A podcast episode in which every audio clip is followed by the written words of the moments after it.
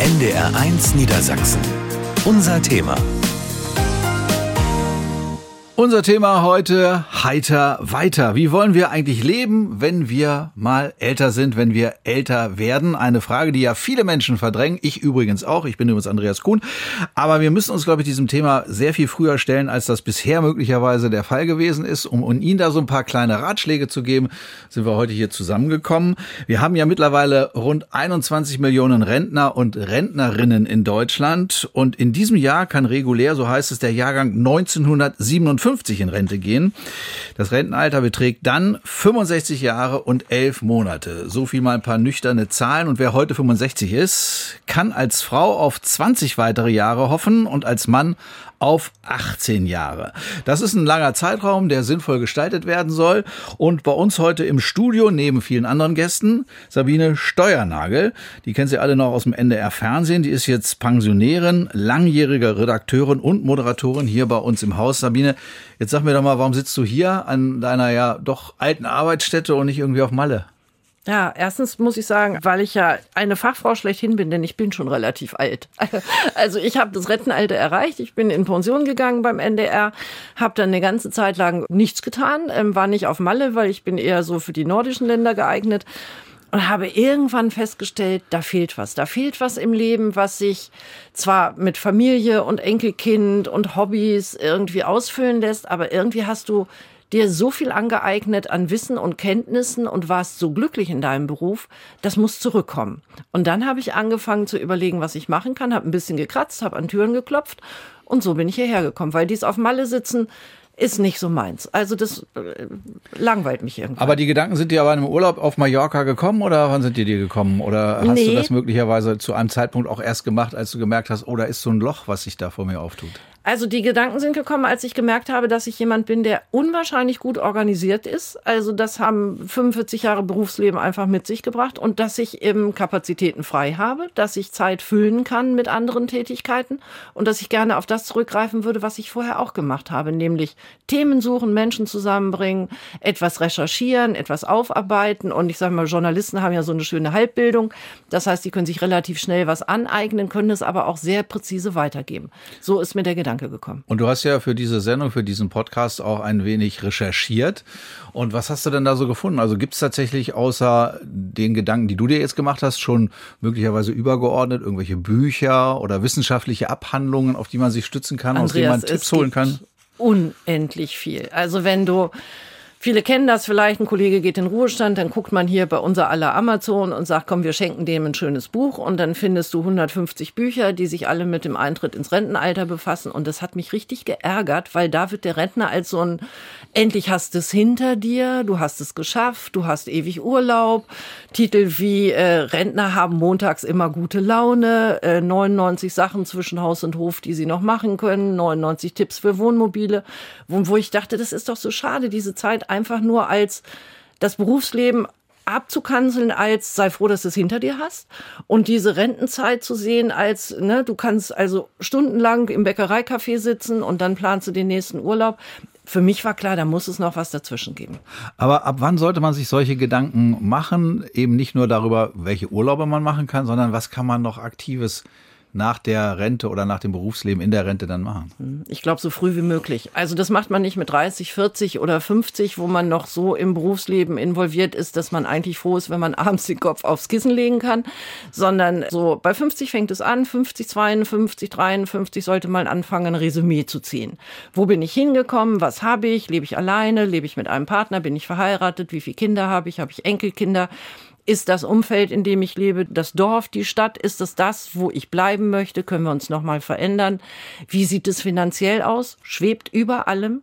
Ne, wie viel Geld habe ich? Habe ich Besitz? Habe ich Immobilien? Ist die Immobilie bezahlt? Liegt da noch eine Hypothek drauf? Was zahle ich noch ein? Man arbeitet ja mit 50 noch 16, 17 Jahre. Also fließt da auch noch Geld in diese Investition. Und dann sollte man anfangen zu sagen, okay, kann ich da bleiben? Wo sind die Kinder? Will ich in die Nähe ziehen? Also so früh wie möglich anfangen. Auch die Witzbücher lesen, die man zur Pensionierung irgendwann mal kriegt oder die der Nachbar gekriegt hat. Aber die Stiftung Warentest hat Broschüren herausgegeben, nicht kaufen, in die nächste Bibliothek gehen. Die acht Euro kann man schon mal auf die Seite legen und kann sie sparen und sich einfach beraten lassen. Es gibt unendlich viele Beratungsstellen und irgendwann fängt man mal an und geht zur Rentenberatung. Die Erinnerung ist immer die Abrechnung. Es kommt ja dann, wer rentenversicherungspflichtig ist, kriegt einen Rentenbescheid und den kann man sich angucken und dann kann man sagen, okay, ich muss mich jetzt mal kümmern. Was glaubst du denn, wie viele Menschen auch aus deiner persönlichen Beobachtung, aus deinem Umfeld sich so rechtzeitige Gedanken machen, wie du sie gerade geschildert hast? Denn häufig ist es doch wahrscheinlich so, dass wir diese Zeit nach der Berufszeit, nach der Berufslaufbahn so als so ein nebulöses, dunkles Loch sehen, mit dem wir uns möglichst spät beschäftigen wollen. Hm, ich nicht. Also ich war nicht der Typ, der sich darum bemüht hat. Ich glaube, ich kenne nur wenige Männer und Frauen, die aber auch schon in ihrem Berufsleben so ordentlich sind, dass sie sagen, das muss man machen. Ich habe eine Freundin, die immer sagt, das musst du unbedingt machen, wo ich immer denke, oh Sabine, du bist echt so fusselig und schlampig, du musst es machen, aber du machst es nicht. Also es gibt nur wenige, die das machen. Die meisten lassen es auf sich zukommen und irgendwann passiert etwas. Der Nachbar muss ins Pflegeheim, die ältere Schwester ist krank, der Sohn zieht nach Amerika mit Familie, da ist völlig klar, den sieht man vielleicht alle zwei Jahre mal für eine kurze Zeit.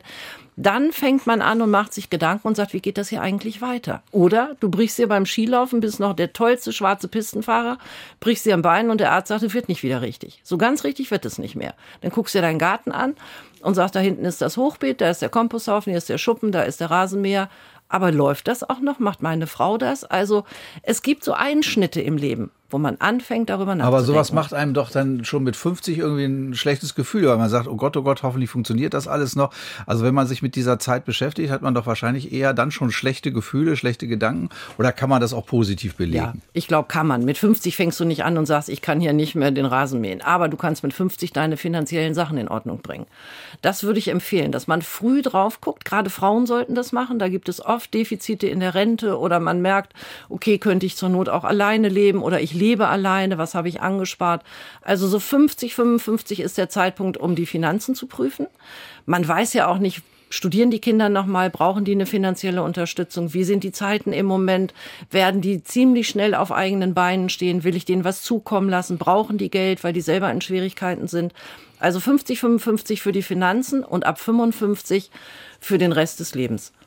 Also du hast dir diese Gedanken, wie du selber sagst, ein bisschen zu spät gemacht. Ja. Damit unsere Hörerinnen und Hörer sich die Gedanken rechtzeitig machen, haben wir natürlich Leute auch eingeladen, die sich schon auch aus beruflicher Sicht mit diesem Thema beschäftigen. Zum Beispiel Peter Ebing, der ist Heilpraktiker, führt seit 40 Jahren seine eigene Praxis, denkt nicht ans Aufhören, obwohl er in Anführungszeichen mittlerweile auch schon 66 Jahre alt ist. Herr Ebing, es gibt ja viele Theorien zum gesunden Altern. Was ist denn aus Ihrer Sicht da so das Wichtigste? Ja, das Wichtige ist, dass man ähm, nichts Extremes macht, sondern immer alles im ausgewogenen Rahmen, auch immer das, was einem liegt.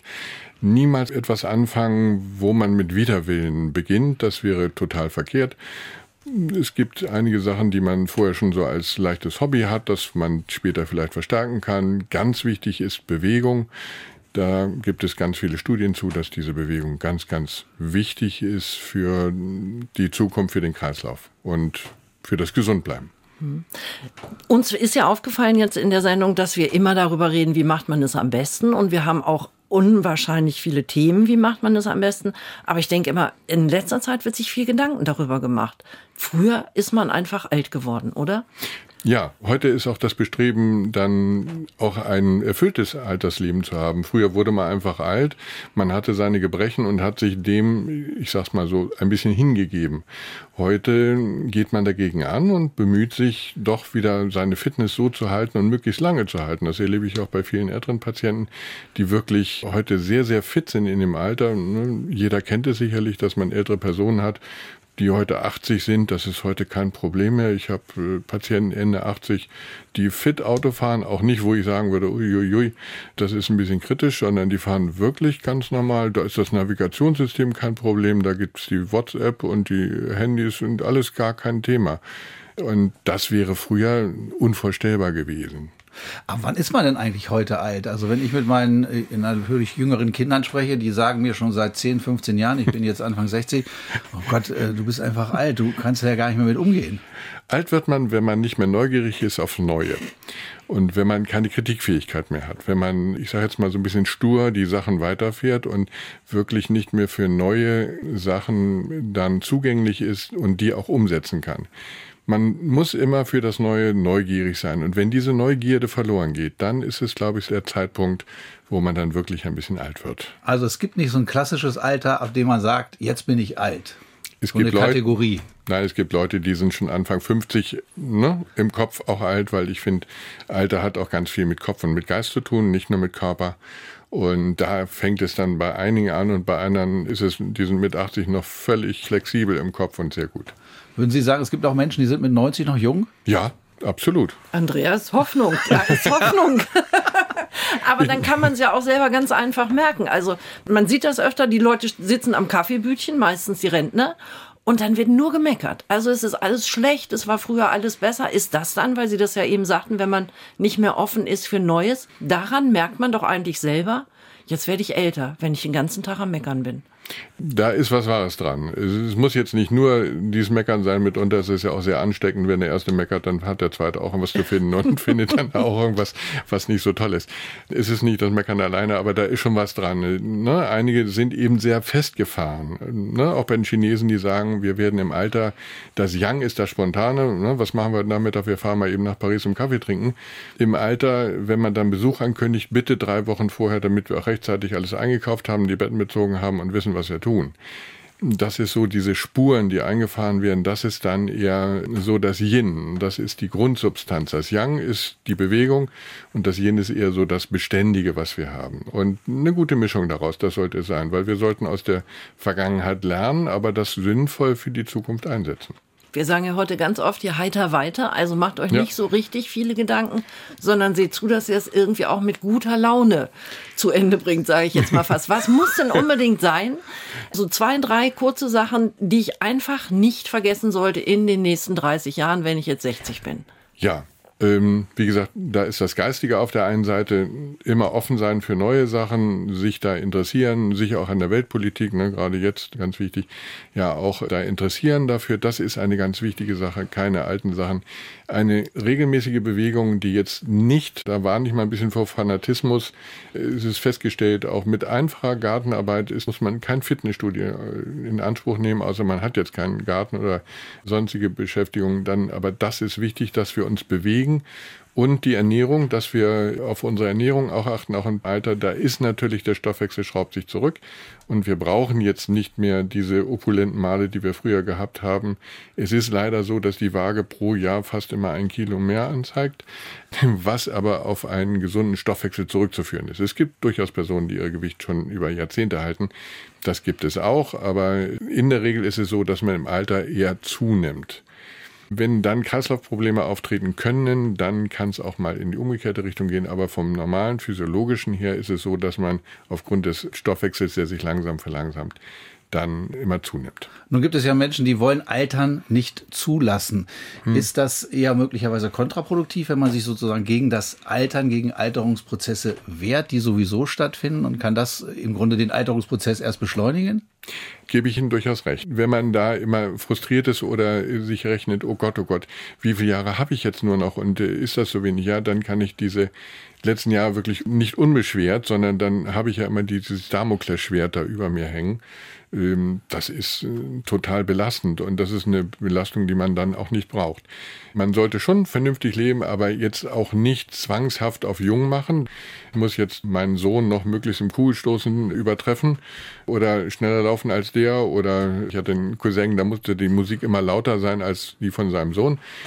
Das ist, glaube ich, jetzt auch nicht so der Ansatz dafür dann hat man Probleme mit dem Alterwerden. Also man muss schon im Reinen sein, alt zu werden. Und das muss man auch zulassen können und sagen, okay, das ist eben so. Einige Sachen gehen nicht mehr.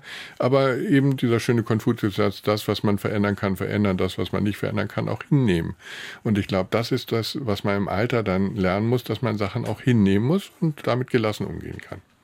Aber ich merke das manchmal auch aus eigener Erfahrung, dass es Tage gibt, wo man nicht so motiviert und elastisch und aus dem Bett springt und sagt, oh, heute ne, wupp ich wieder die Welt, weil der Kopf nicht so richtig mit will. Mhm. Ne? Weil man irgendwie sagt, ist doch irgendwie eine gewisse Erschöpfung da. Gehört das zum Alter oder lasse ich mich da gehen?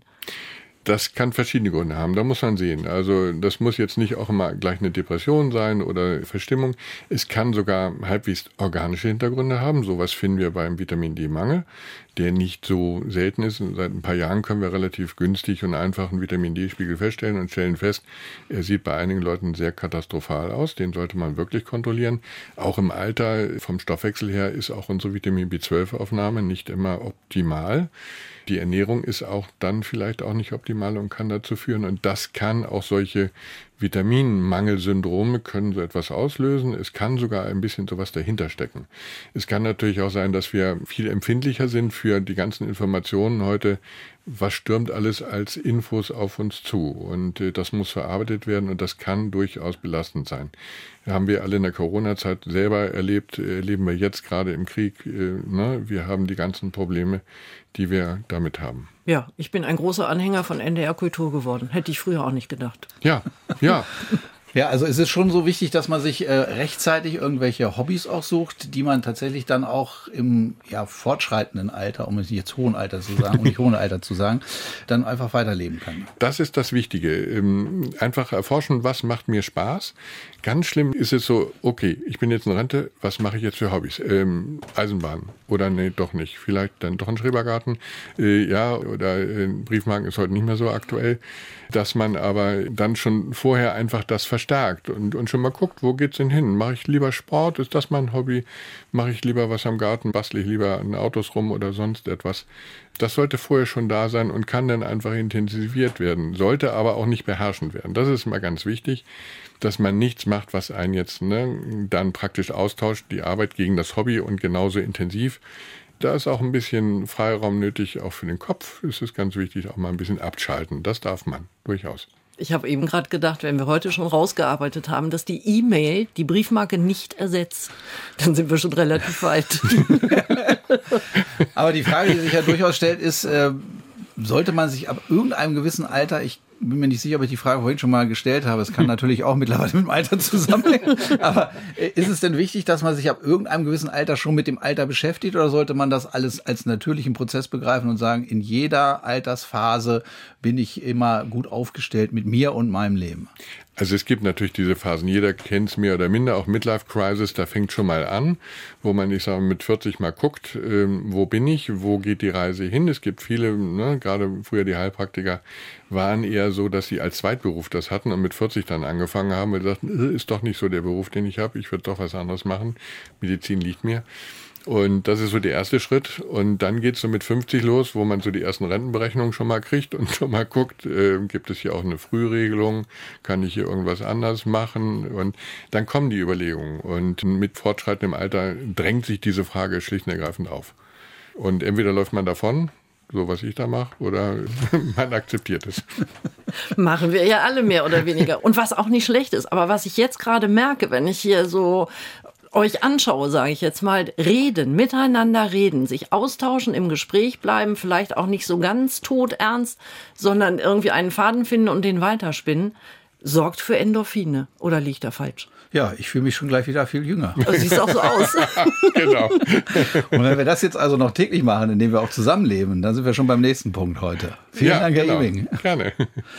Ja, und gut ist sicherlich auch, wenn man miteinander redet und dann auch gleich sich täglich trifft, indem man möglicherweise zusammenlebt. Und das ist das Thema, was wir gleich besprechen werden hier heute in unser Thema. Heiter weiter, wie wollen wir leben, wenn wir älter werden? Mit Sabine Steuernagel, Ex-Kollegin vom NDR Fernsehen, muss man sagen, weil jetzt mittlerweile auch schon verrentet. Und ich sage an dieser Stelle erstmal Danke an Peter Ibing, Heilpraktiker und äh, berät Menschen, die sich mit unserem heutigen Thema intensiv auseinandersetzen.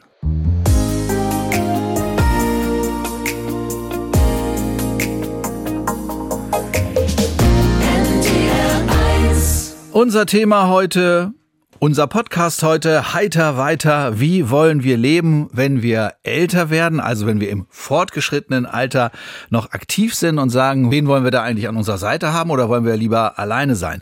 Sehr ausführlich beschäftigt mit diesem Thema hat sich auch Sabine Steuernagel, meine Kollegin vom NDR Fernsehen, die jetzt schon sozusagen in Rente ist und auch vor der Frage steht, wie läuft das denn eigentlich weiter? Du hast aber auch so ein bisschen statistisches Material zusammengestellt, vor allem über die Landeshauptstadt, ne? Ja, ich habe mich mal angefangen zu informieren, weil ich viele Freundinnen habe, die alleine leben leben und wo ich gedacht habe, das kann doch nicht zufällig sein. Dahinter steckt sicherlich eine Zahl, die sehr beeindruckend ist und das ist so. Gerade hier in Hannover haben wir 55 Prozent der Single-Haushalte, in denen Frauen leben. Ältere Frauen alleine leben und das ist bemerkenswert. Das ist die Stadt in der Bundesrepublik mit den meisten Single-Haushalten sowieso, aber auch die Stadt in der Bundesrepublik, wo die meisten Frauen alleine leben.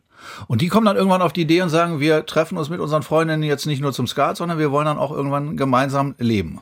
Ja, im besten Fall tun sie das. Also da wird sehr früh drüber nachgedacht. Oft sitzt man zusammen und sagt, eigentlich kann es so nicht weitergehen. Ich habe eine Küche, du hast eine Küche, du hast sechsmal Besteck, ich habe sechsmal Besteck. Wir sind abends alleine, wir telefonieren vielleicht mal, aber vielleicht kriegen wir das auch hin, dass wir irgendwie anders leben können. Dann tastet man sich sehr vorsichtig aneinander heran und Manchmal kommt auch die Idee auf, dass man sagt, du erinner dich doch mal, wir haben doch mal dieses schöne Kloster besucht, Walsrode oder Basinghausen, da haben immer Frauen zusammengelebt. Die sahen ganz glücklich und beseelt aus, liegt vielleicht auch an der Nähe zur Kirche, die da meistens nebenan steht, aber die sind gut miteinander klargekommen. Das ist ein altes, traditionelles Wohnmodell, das sind die sogenannten Beginenhäuser.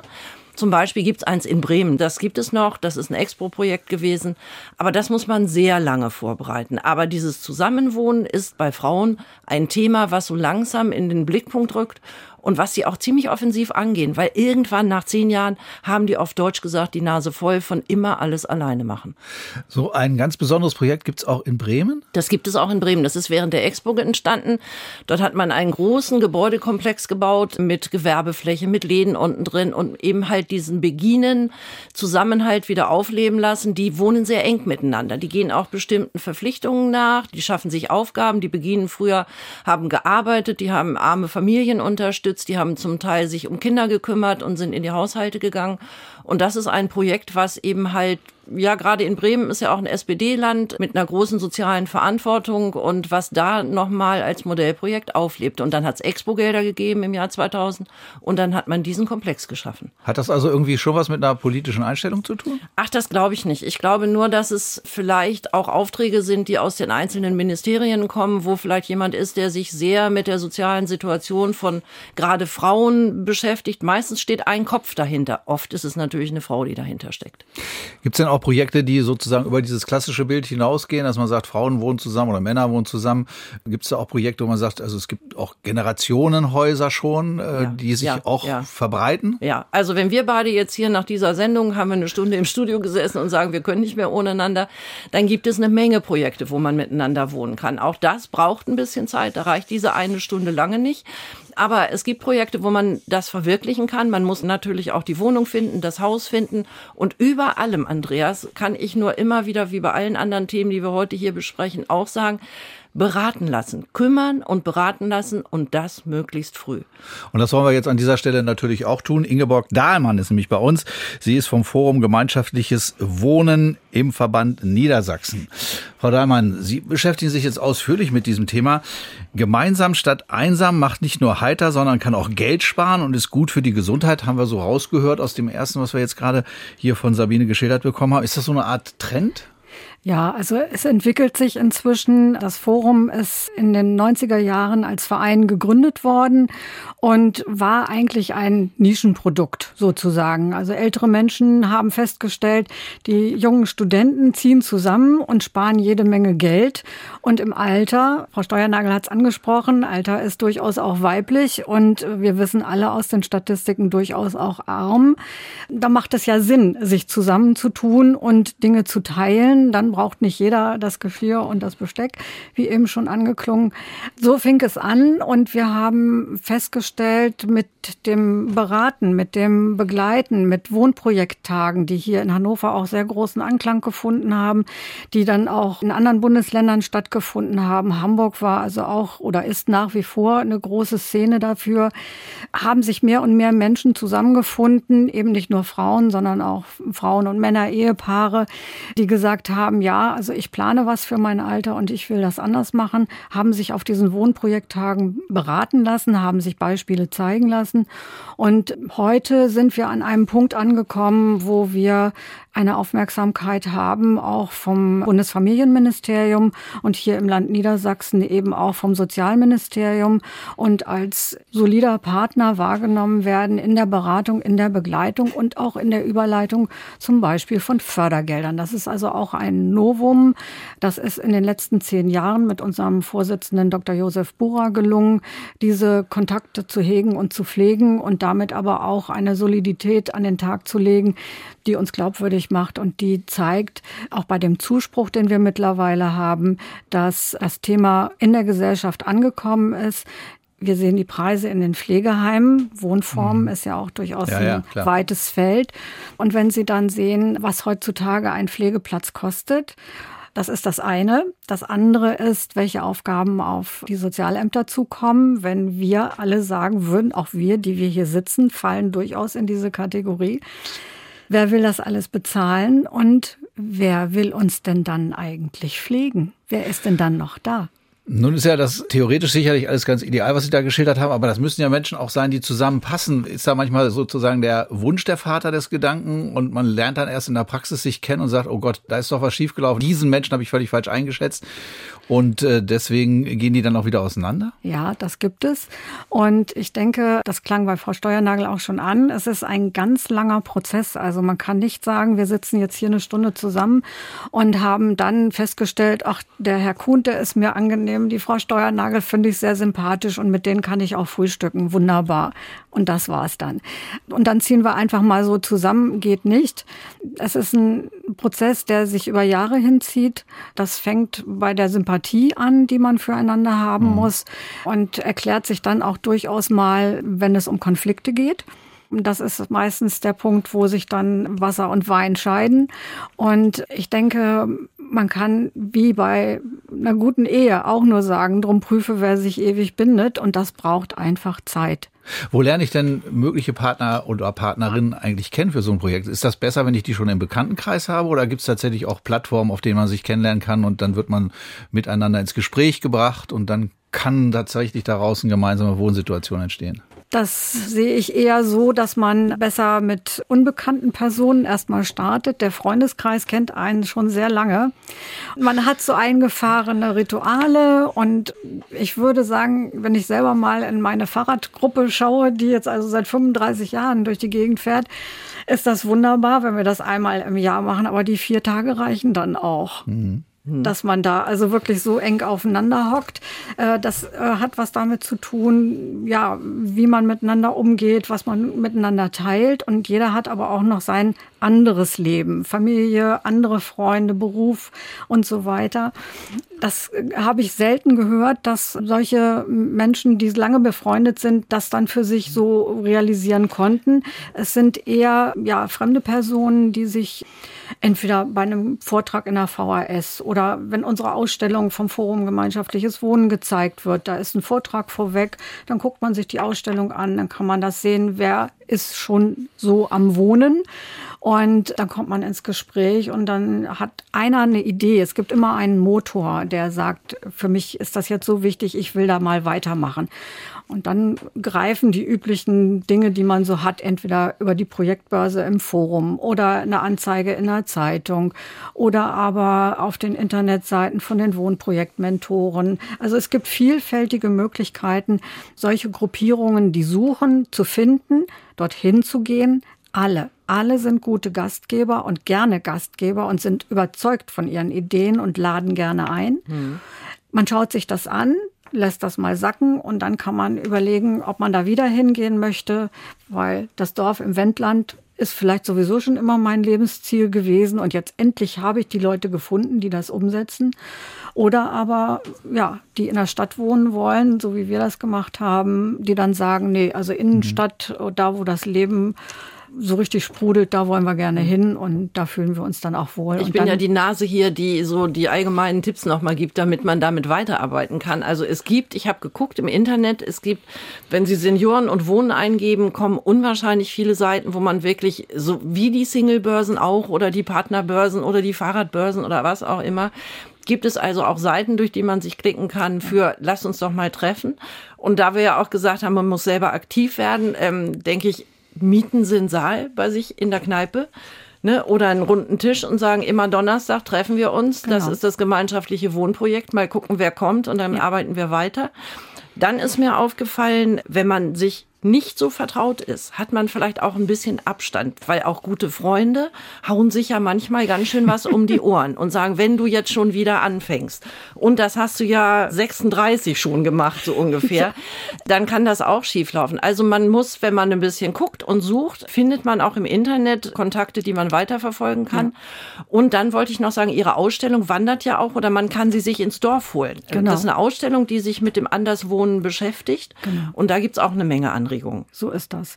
Ja, die Frage, die sich ja in diesem Zusammenhang auch nochmal stellt, ist, wenn man so wie ich ein klassischer Alleinwohner ist und bei dem jetzt schon die Kinder sagen, Papa, du wirst irgendwann mit 70 auch alleine wohnen, hast du dir da schon mal Gedanken drüber gemacht? Kann jemand, der ganz bewusst bisher sozusagen gemeinschaftliches Leben mit Freundinnen, aber auch mit anderen Menschen vermieden hat, kann der im höheren Alter noch zum gemeinsamen Wohner oder zur Wohnerin werden? Ja, mit einem Hund.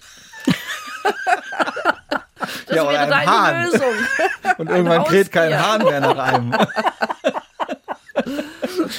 Nein, also ich meine jetzt mal, der Wow-Effekt ist klar. Ja, ja. Nein, also ich denke, man muss sich selber gut prüfen und man sollte vielleicht auch das nutzen, was bei uns in der Beratung angeboten wird. Es gibt durchaus auch Fragebögen, die solche Gruppen erstellt haben oder die wir auch mal in so einer Fortbildung veröffentlicht haben, wo man dann einfach sagt, was bringe ich denn für ein gemeinschaftliches Wohnen mit? Ist das nur die Nähmaschine, mein Paddelboot und die Plattensammlung oder sowas? Das oder, Sofa. Ja, ne, oder das Klavier, das Klavier oder das Quietscheentchen. Das sind so Sachen, das ist sehr oberflächlich, sondern es geht wirklich darum, bin ich bereit, mich auch äh, mit 70 zu streiten? Möchte ich mich regelmäßig treffen? Habe ich den Mut und den Mumm, das auszuhalten, dass andere anders sind wie ich? Also da muss man wirklich mit sich selber ins Gericht gehen. Und das ist so das, was ich am Anfang ja auch sagte, dass man sich prüft und weshalb also diese Prozesse, so ein Projekt überhaupt in Gang zu bringen, durchaus lange dauern können. Also ich habe Projekte erlebt, die haben wahrscheinlich um des Diskutierens willen sich gegründet. Die sind immer noch nicht fertig. Und es gibt Projekte, die durchaus sich Hilfe geholt haben und moderiert dann innerhalb von fünf, sechs Jahren zum Ziel gekommen sind. Gibt es eigentlich ein Alter, ab dem es keinen Sinn mehr macht, sich so einer gemeinsamen Wohnsituation zu stellen? Also konkret gesagt, ich möchte auch im Alter alleine leben, stelle aber mit 75, 80 fest, ach, das klappt doch nicht, bin doch einsam. Jetzt möchte ich noch irgendwo rein. Ist man dann vielleicht doch schon zu alt dafür, um sich dann noch zu integrieren? Das kommt ganz drauf an. Man kann ja biologisch oder vom Geburtsdatum her die 80 haben, aber fitter sein wie mancher mit 60. Da gilt es dann, die Gruppe zu finden, die sagt, das ist für uns okay. Es gibt aber auch Gruppen, die sagen, nein, wir haben einen Schnitt äh, und sagen, wir wollen niemanden aufnehmen, der älter ist als. Einfach um zu vermeiden, dass es erstens mal zu schnellen Umzügen kommt, weil jemand, der hochaltrig einzieht, muss man ja leider sagen, hat ja vielleicht nur noch eine begrenzte Zeit zu leben. Das weiß niemand. Ähm, Das schwingt dann aber auch immer mit. Und das andere ist halt eben, ja, wie viel Sorgearbeit ist dann für diese Person, die hochaltrig einzieht, wirklich noch zu leisten und will die Gemeinschaft so etwas stemmen? Ingeborg Dahlmann vom Forum Gemeinschaftliches Wohnen in Niedersachsen. Sie haben jetzt eine ganze Menge ja erzählt. Wo kann man sich denn konkret hinwenden, wenn man jetzt das Interesse hat, zu sagen, ja, das finde ich gut, da möchte ich mich auch rechtzeitig mit beschäftigen und zwar nicht erst mit 80, wenn es vielleicht dann doch zu spät ist. Ähm, Gibt es eine Adresse, die Sie hier vielleicht nochmal kundtun mögen? Ja, ich habe also äh, schon Unterlagen weitergegeben. Einmal das Forum Gemeinschaftliches Wohnen, was man im Internet gut findet. Dort gibt es die Projektbörse, da gibt es Ankündigungen von entsprechenden Informationsveranstaltungen oder aber auch Fortbildungen. Es gibt äh, weiterhin hier für Hannover insbesondere die Wohnprojektmentoren. Das ist eine unserer Regionalstellen, mit denen wir zusammenarbeiten, die insbesondere die Situation in Hannover im Blick haben. Findet man auch bei der Eingabe im Internet ohne weiteres. Und für das Thema Frauenwohnen, das war ja hier auch noch angesprochen worden, das Thema Beginen. Da gibt es noch den Dachverband der Beginen, die in Nordrhein-Westfalen sitzen. Aber da kann man unter dem Stichwort eben auch nochmal dieses gewisse Googeln dann auch nutzen, um dort an Adressen zu kommen und zu sehen, wo gibt es diese Frauenwohngemeinschaften mhm. schon und wo Das ist auch ein interessanter Ausflug in die Geschichte. Also es lohnt sich wirklich, ja. da mal reinzuschauen. Ja. Was ich jetzt gerade gelernt habe, ist, dass wir beide eher nicht zusammen wohnen sollen. Wir kennen uns schon so lange als Kollegin und Kollege und sind uns ja privat durchaus auch ein Stück weit verbunden. Also nach all dem, was wir jetzt so in den letzten 30 Jahren miteinander schon erlebt haben, glaube ich, sollten wir nicht mehr zusammenziehen. Du weil wir uns doch, schon zu gut kennen. Ach, ich bin doch so anpassungsfähig, Andreas. Und ich koche gerne. Ja, das wäre was. Ja. ja, dann komme ich aber auch zu Besuch. Schön in den Klischees gebadet nochmal. Danke. NDR1 Niedersachsen. Unser Thema. Heiter weiter, unser Podcast, unser Thema heute hier bei NDR1 Niedersachsen. Es geht um den Prozess des Älterwerdens. Der steht ja nun jedem von uns bevor, das ist gar keine Frage. Und wir wollen das sehr aktiv angehen. Wir haben heute schon eine ganze Menge gelernt, wie man es am besten tun sollte, vor allen Dingen, welche Möglichkeiten es hinterher auch gibt, nicht alleine zu sein, gemeinsam zu wohnen. Und Sabine, du hast jetzt jemanden eingeladen, die sich tatsächlich schon, sagen wir mal, in einem Prozess befindet, wo man sagt, ja gut, da gab es einen Job und dann gab es eine Rente, aber im Grunde hat das Arbeiten gar nicht aufgehört. Ne? Ja, ich bin durch mein Adressbuch gegangen und habe gedacht, also wer steht dafür, dass es eben halt mit großer Motivation weitergeht und das ist die Journalistin Anne-Kathrin Berger, vielleicht für viele ein Begriff, weil sie bei H1 immer noch eine eigene Sendung macht, hat lange Zeit gearbeitet für eine Zeitung hier in Hannover und H1 wo ich finde, ist der offene Fernsehkanal genau, in Hannover. Ja, mhm. und wo ich finde, so viel noch Lebenslust und Freude an den Dingen, die man tut, das ist ein Beispiel, von dem wir vielleicht alle was haben können. Frau Berger, wann ist denn bei Ihnen der Prozess so entstanden, dass Sie gesagt haben, okay, ich will, nachdem ich aufgehört habe, nachdem ich offiziell aufgehört habe zu arbeiten, eigentlich weiterarbeiten, weiter aktiv sein? Also ehrlich gesagt habe ich nie ans Aufhören gedacht, sondern das war ein Einschnitt in meinem Leben. Die Bildzeitung war zu Ende, ich war dann noch Regierungssprecherin in Magdeburg und danach habe ich gedacht, ach, eigentlich bist du doch immer noch Journalistin. Das hat mir auch immer noch weiter Spaß gemacht. Und dann habe ich gleich angefangen wieder zu schreiben und daraus ergab sich dann irgendwann die Zusammenarbeit mit H1 und ich kann einfach sagen, ich habe einfach das Glück gehabt, ein echtes Glück, dass ich auch im Alter das weitermachen kann, was mich immer sehr erfüllt und glücklich gemacht habe, nämlich über Menschen, Schicksale, Erlebnisse zu schreiben und zu berichten.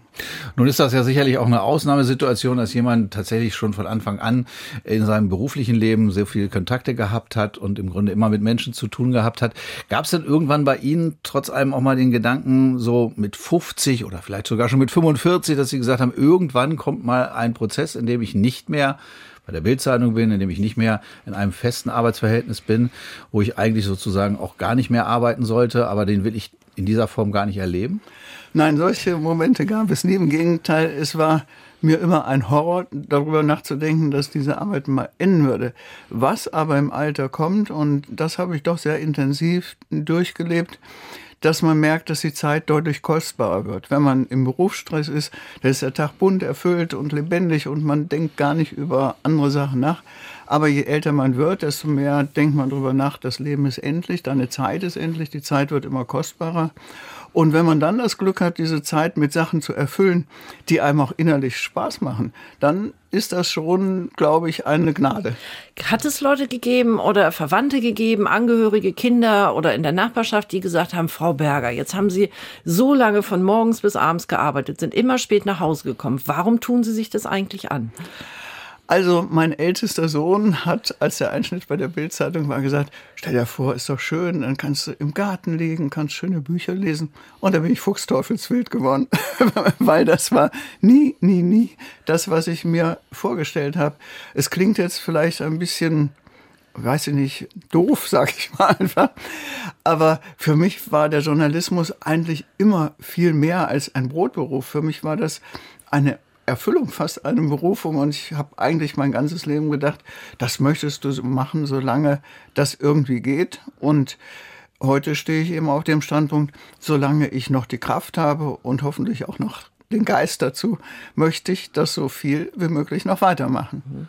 Nun ist es ja so, ohne Frage, Sie sind als Journalistin, erst recht als Redaktionsleiterin der großen deutschen Zeitung in Hannover in einer exponierten Stellung gewesen. Sie haben da auch sehr früh mit jungen Leuten zusammengearbeitet.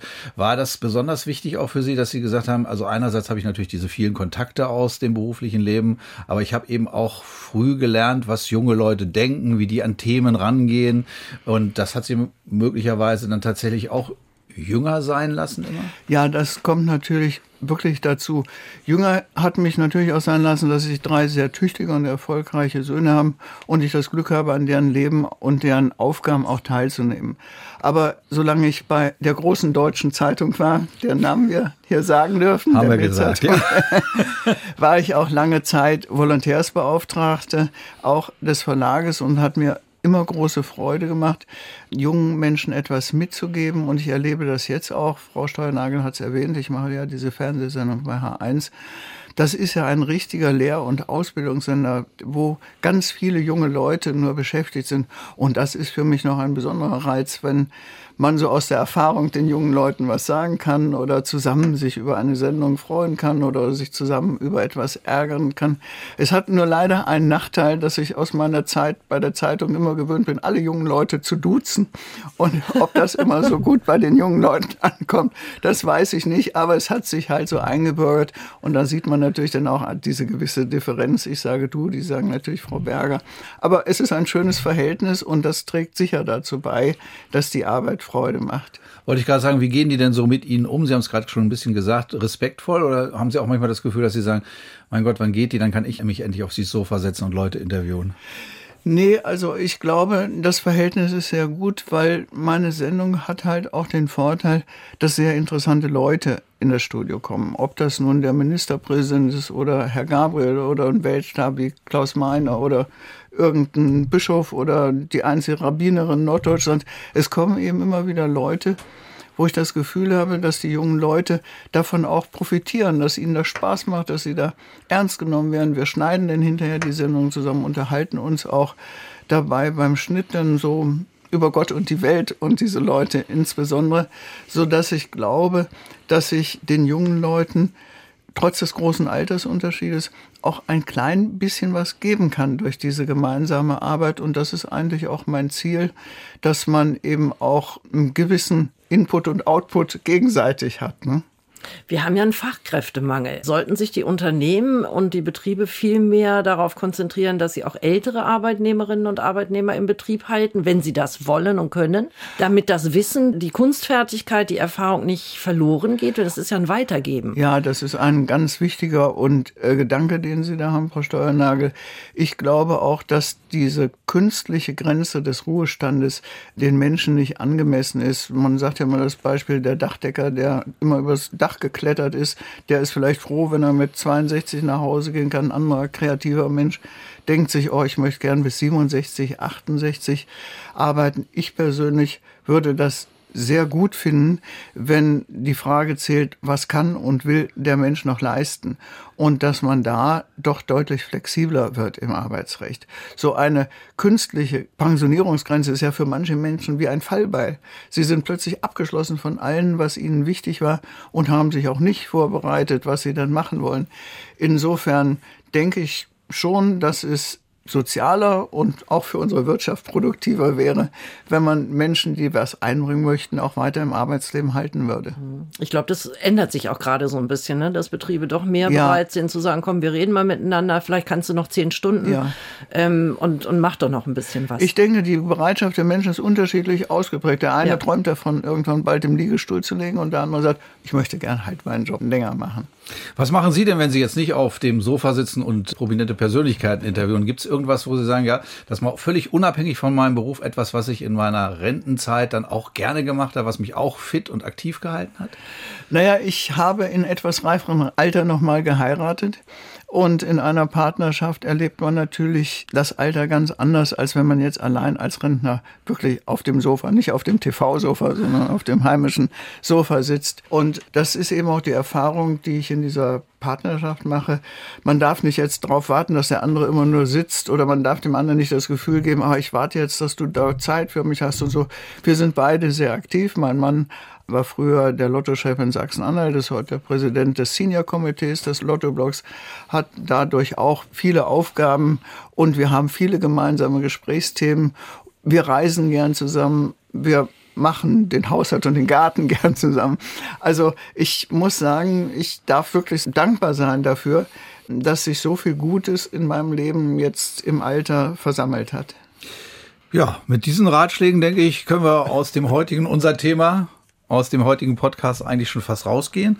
Sabine, bist du schon ein bisschen weitergekommen jetzt? Also ich habe vieles heute mitbekommen, über das ich nicht hier nur nachdenken werde, sondern äh, was ich auch weiter verfolgen werde. Naja, ich stecke ja mittendrin. Also ich habe meine Pensionierung erlebt. Ich habe sozusagen ein halbes Jahr lang so vor mich hingedaddelt, irgendwie mehr oder weniger. Das war auch ganz schön. Aber irgendwann war eben halt auch, wie bei Anne-Kathrin Berger, der Wunsch, du hast viel gesammelt in deinem Leben an Berufserfahrung fang noch mal an. Das ist auf unterschiedlichen Bereichen passiert oder in unterschiedlichen Bereichen und ich denke, wenn man merkt, da kommt noch was, da ist noch was und darüber nachdenkt, dann ist man schon einen ganzen Schritt weiter, aber eben halt früh anfangen. Ich habe es ein bisschen spät gemacht, kam dann noch.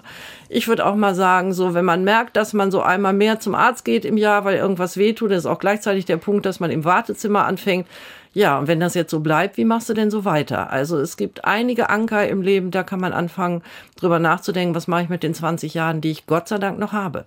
Und wir machen sicherlich auch mit unserem Podcast weiter, heiter weiter. Wie wollen wir leben, wenn wir älter werden? Danke nochmal an dieser Stelle jetzt an Anne-Kathrin Berger und an Sabine Steuernagel, die uns hier durch dieses Thema ja auch fundiert mit ganz, ganz vielen Informationen geführt hat. Und ich denke mal, der erste Schritt hier zurück ins Studio war ja schon mal ganz gut, ne? Ja, der war toll. Und ich denke mal, wir hören uns wieder und wir beide sehen uns wieder.